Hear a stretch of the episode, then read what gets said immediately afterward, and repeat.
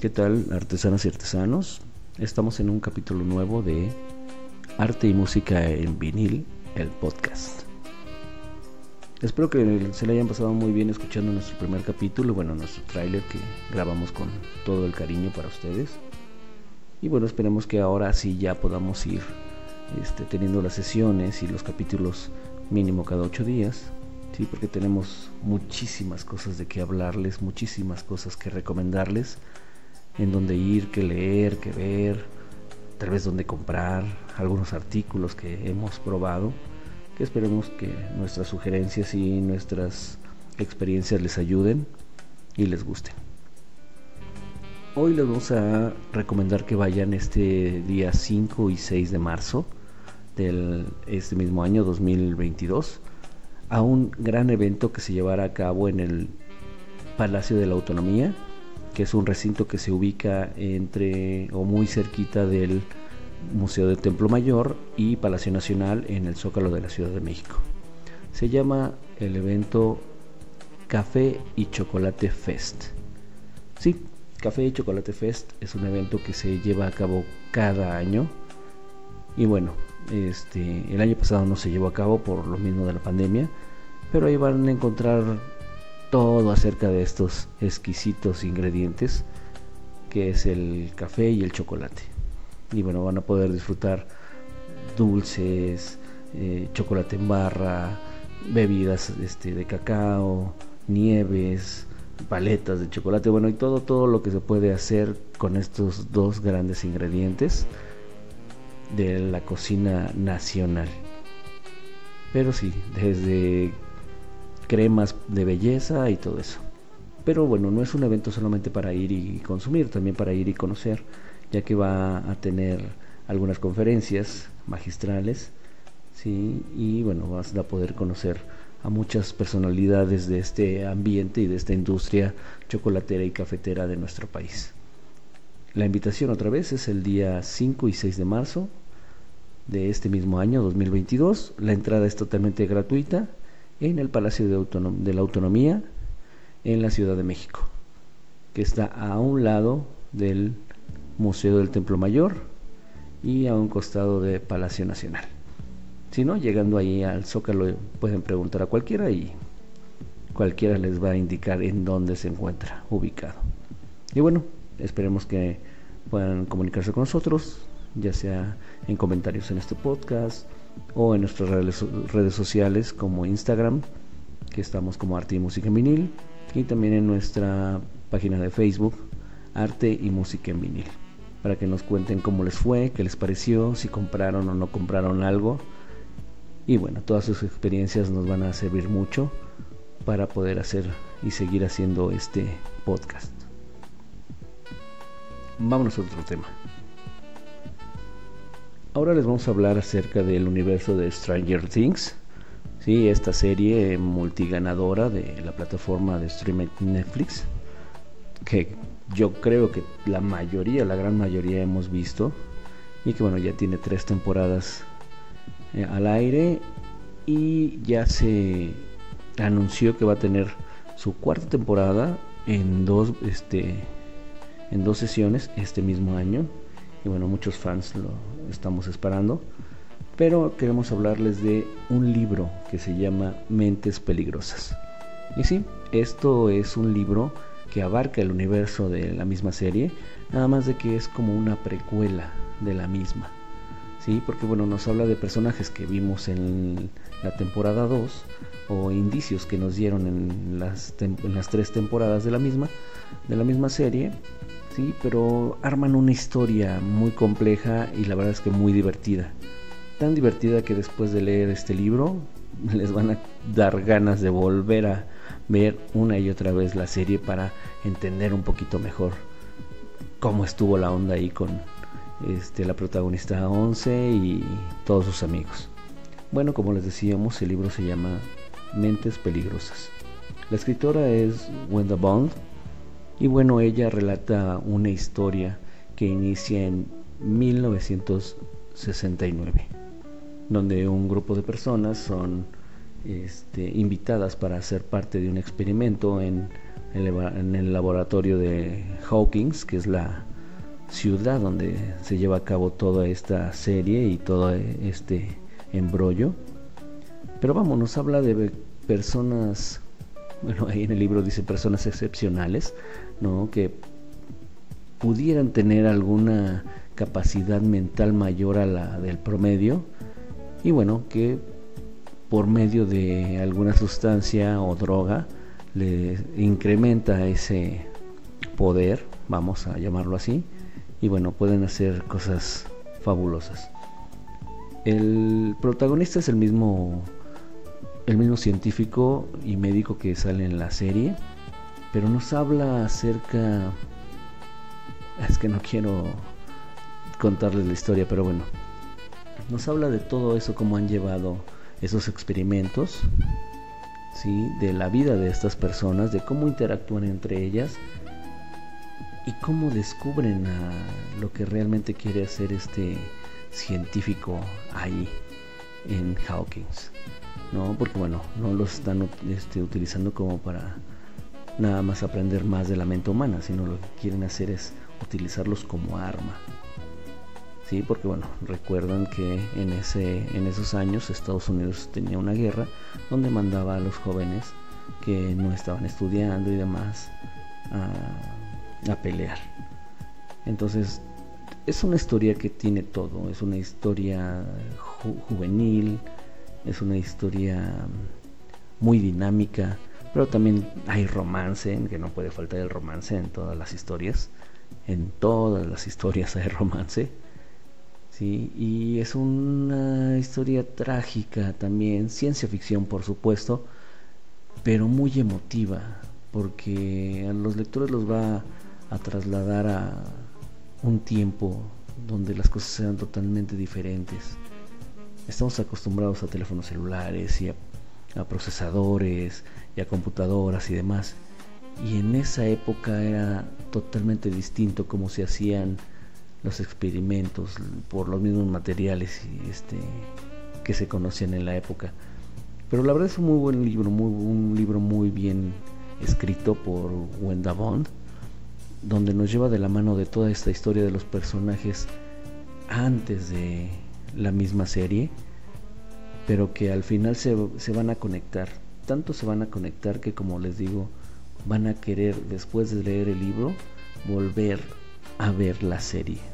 Porque se conecta muy bien las tres primeras partes de la serie, las tres primeras este, sesiones o temporadas de la serie con este libro. O sea, es como, como amalgamar toda la historia para que ahora sí te quede claro que, de dónde fue que salió 11 y de dónde fue que salieron esos experimentos y por qué llegamos al Demogorgón y a todo, todo el universo que está del otro lado. Así que muy recomendable, Mentes Peligrosas, lo van a poder encontrar en librerías, ahorita está muy económico, ¿sí? y en muchas tiendas. si quieren saber algo más, pueden escribirnos en nuestras en nuestras redes sociales y ahí les daremos mayor información de dónde lo pueden consultar y dónde lo pueden comprar. Y bueno, ya vimos un evento que se va a llevar a cabo, hablamos de un libro y ahora queremos hablarles de una película.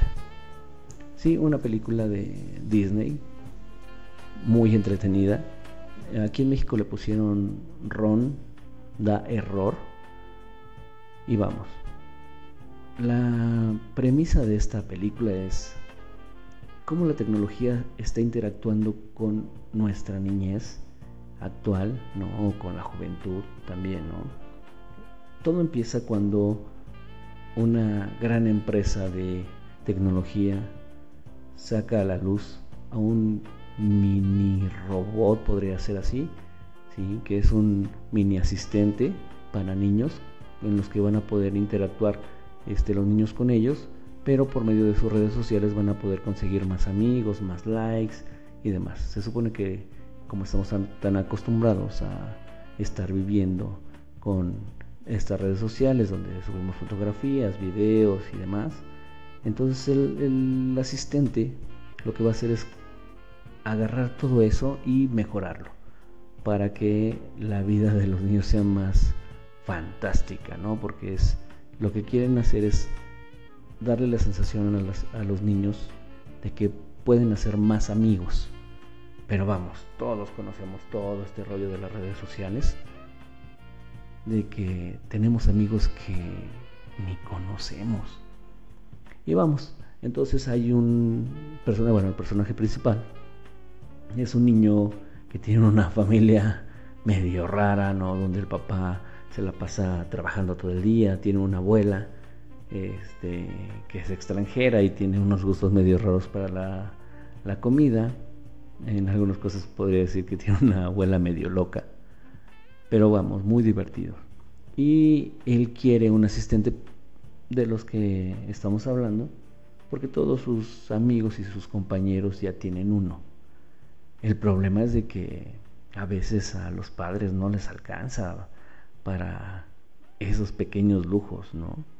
Y vamos, la historia entonces nos lleva también a, a repensar qué es lo que somos como sociedad, ¿no? El que si todos tienen algo y, todos lo queremos, a veces nos alcanza para tenerlo, si lo necesitamos, no lo necesitamos, pero bueno, o sea, el trasfondo social y político de la película también está muy bien definido y creo que les va a encantar.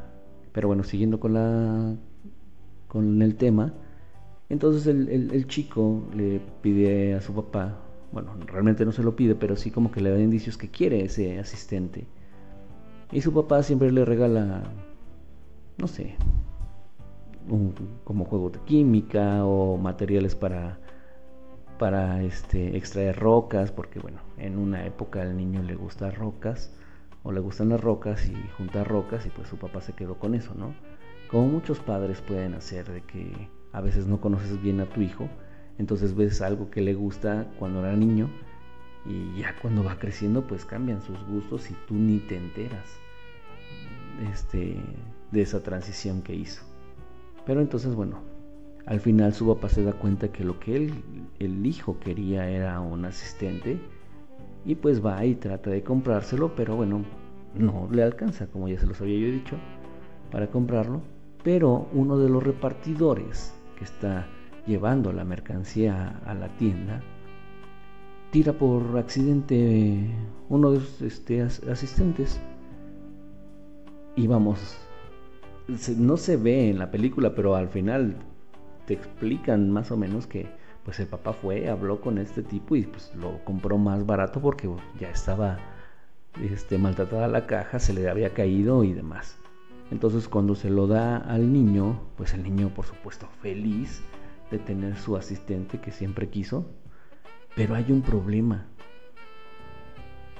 Al estar maltratado no tiene ni los códigos de seguridad, se tiene que conectar a internet, un internet que el niño no tiene. Entonces ahí empiezan todas las aventuras de, de Ron, el asistente, ¿no? De que tiene que bajar un software y sus actualizaciones para poder funcionar. Pero el niño no tiene esas, esas armas tecnológicas para poderle dar el internet que necesita el asistente y que se actualice y pueda funcionar. Entonces lo que hace el niño es emprender una aventura de mostrarle a su asistente cómo es que lo puede ayudar a, a ser amigos, ¿no? Este, dándole ejemplos, mostrándole fotografías. Y la verdad es que la película es muy divertida, ¿no? O sea, todo el desarrollo del personaje es muy divertido y la verdad es que les va a fascinar. Ron da error es una película que está en Disney Plus, por supuesto de forma gratuita si tienes tu membresía. Y creo que aparte de que les va a gustar, se van a divertir, pueden verla en familia, pero les va a dejar un gran sabor de boca. Porque el mensaje que trae es fabuloso. Simplemente fabuloso. Y bueno, es, hoy fue un una plática un poquito rápida. Pero bueno, recuerden que estamos creciendo juntos. Cada sesión va a ser mejor. cada programa. Espero que les guste más. Y también pueden mandarnos mensajes en nuestras redes sociales para decirnos de qué les gustaría saber. Estamos preparando un evento para ustedes o un programa donde les vamos a hablar un poquito más acerca de algunas tecnologías, algunos gadgets. Eh, no vamos a dejar de hablar de libros, por supuesto, no vamos a dejar de hablar de películas, de series, de plataformas, pero vamos a irnos adentrando en alguna otra cosa. También les recomendamos que vayan y compren lo que es la película de reminiscencias, que bueno, ya estaremos hablando en algún otro capítulo. Es muy buena, muy buena, solamente les diremos eso. Y bueno, la vamos a reseñar después. Ya también recuerden que en estos días se estrenó la película de Batman, la nueva película de Batman, donde sale Zoe Kravitz como Gatúbela, Robert Pattinson como Batman. Y bueno, ya hay muchos que están criticando muy bien esta película. Particularmente no la he visto, esperemos que pronto la podamos ver y también hacerles un comentario acerca de ella. Pero vayan, véanla y ojalá esté buena. Lo que uno quiere cuando va al cine o cuando sale una película es de que uno la pueda disfrutar. A veces se lleva unos chuscos y a veces te llevas unas sorpresas muy agradables. Pero vamos, esperemos que esta nueva película de Batman sea una un parteaguas entre lo que hizo Robert Pattinson anteriormente, por si en las películas de Crepúsculo, y lo que ya ha hecho este actualmente en sus películas demostrando que puede hacer otro tipo de papeles. Muchos decían que le iba a quedar grande, ahora estamos viendo que en las reseñas y en las críticas le ha ido muy bien entonces esperemos disfrutar muy bien esta película y ya les estaremos contando qué tal nos fue al ir a verla. Así que por el día de hoy nos despedimos. Recuerden que nos estábamos escuchando en la próxima emisión de Arte y Música en Vinil, el podcast. Yo soy Jetro. Nos vemos.